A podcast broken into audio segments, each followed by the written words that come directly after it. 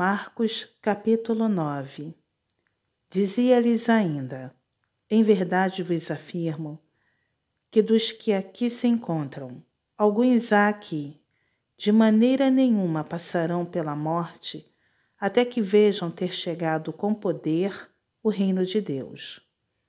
A transfiguração. Seis dias depois tomou Jesus consigo a Pedro, Tiago e João e levou-os sós à parte a um alto monte. Foi transfigurado diante deles. As suas vestes tornaram-se resplandecentes e sobremodo brancas, como nenhum lavandeiro na terra as poderia alvejar. E apareceu-lhes Elias com Moisés, e estavam falando com Jesus. Então Pedro, tomando a palavra, disse: Mestre, bom é estarmos aqui e que façamos três tendas. Uma será tua, outra para Moisés e outra para Elias. Pois não sabia o que dizer por estarem eles aterrados. A seguir veio uma nuvem que os envolveu e dela uma voz dizia: Este é o meu filho amado, a ele ouvi. E de relance, olhando ao redor, a ninguém mais viram com eles, senão Jesus. A vinda de Elias. Ao descerem do monte, ordenou-lhes Jesus que não divulgassem as coisas que tinham visto, até o dia em que o Filho do Homem ressuscitasse dentre os mortos. Eles guardaram a recomendação, perguntando uns aos outros que seria o ressuscitar dentre os mortos. E interrogaram-no, dizendo: Por que dizem os escribas ser necessário que Elias venha primeiro?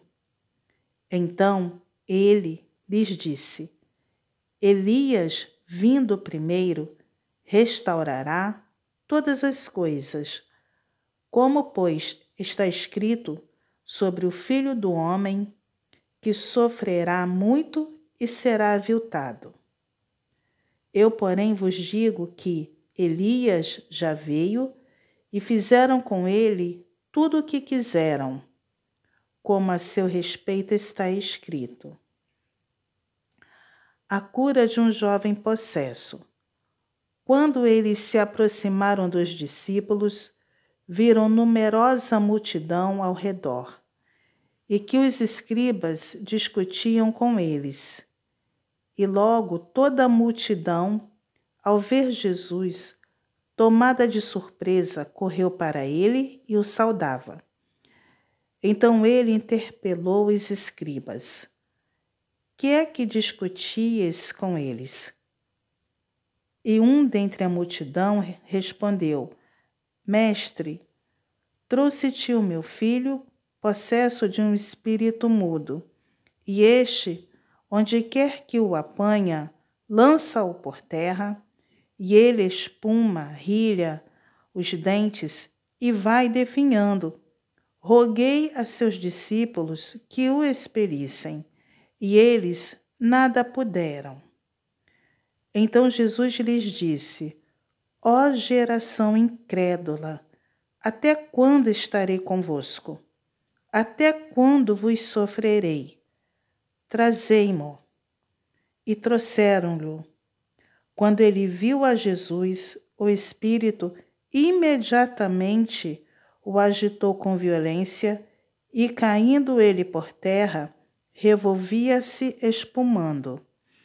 Perguntou-lhe Jesus ao pai do menino: Há quanto tempo isto lhe sucede? Desde a infância, respondeu. E muitas vezes o tem lançado no fogo e na água para o matar.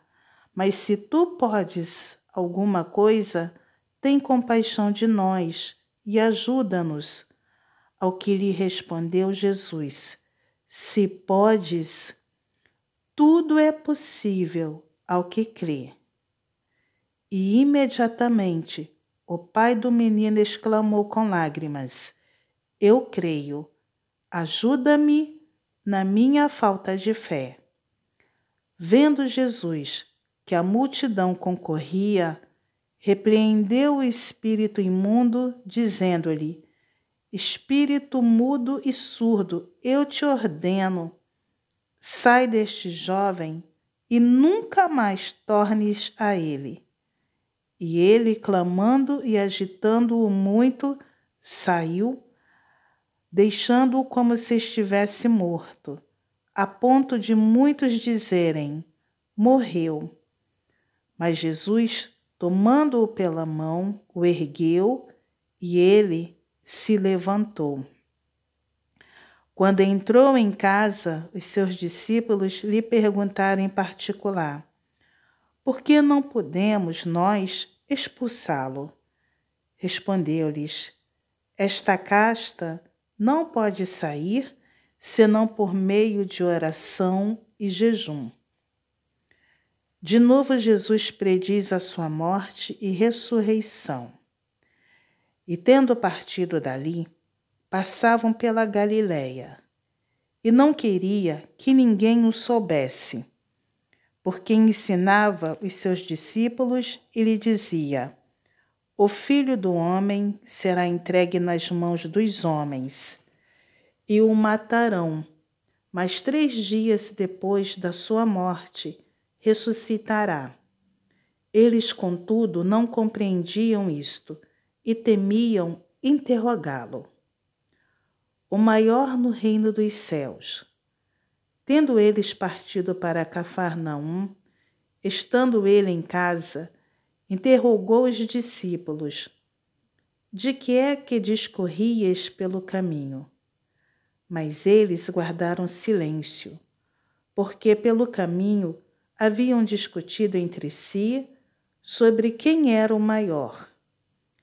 E ele, assentando-se, chamou os doze e lhes disse: Se alguém quer ser o primeiro, será o último e servo de todos. Trazendo uma criança, colocou-a no meio deles e, tomando-a nos braços, disse-lhes: Qualquer que receber uma criança, tal como esta, em meu nome, a mim me recebe. E qualquer que a mim me receber, não recebe a mim, mas ao que me enviou. Jesus ensina a tolerância e a caridade. Disse-lhe João: Mestre, vimos um homem que, em teu nome, expelia demônios, o qual não nos segue, e nós lhe proibimos porque não seguia conosco. Mas Jesus respondeu: Não lhe proibais, porque ninguém há que faça milagre em meu nome e logo a seguir possa falar mal de mim. Pois quem não é contra nós é por nós, porquanto aquele que vos der de beber um copo de água em meu nome porque sois de Cristo. Em verdade vos digo que, de modo algum, perderá o seu galardão. Os tropeços. E quem fizer tropeçar a um destes pequeninos crentes, melhor lhe fora que se lhe pendurasse ao pescoço uma grande pedra de moinho e fosse lançado no mar. E se tua mão te, te faz tropeçar, corta, pois é melhor entrares maneta na vida do que, tendo as duas mãos, ires para o inferno, para o fogo inextinguível, onde não lhes morre o verme, nem o fogo se apaga. E se teu pé te faz tropeçar, corta-o.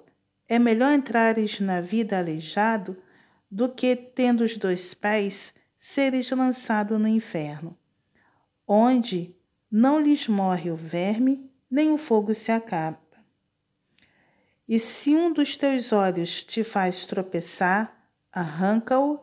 É melhor entrares no reino de Deus com um só dos teus olhos do que, tendo os dois, seres lançado no inferno, onde não lhes morre o verme, nem o fogo se apaga. Os discípulos, o sal da terra. Porque cada um será salgado com fogo. Bom é o sal, mas se o sal vier a tornar-se insípido, como lhe restaurar o sabor? Tende sal em vós mesmos e paz uns com os outros.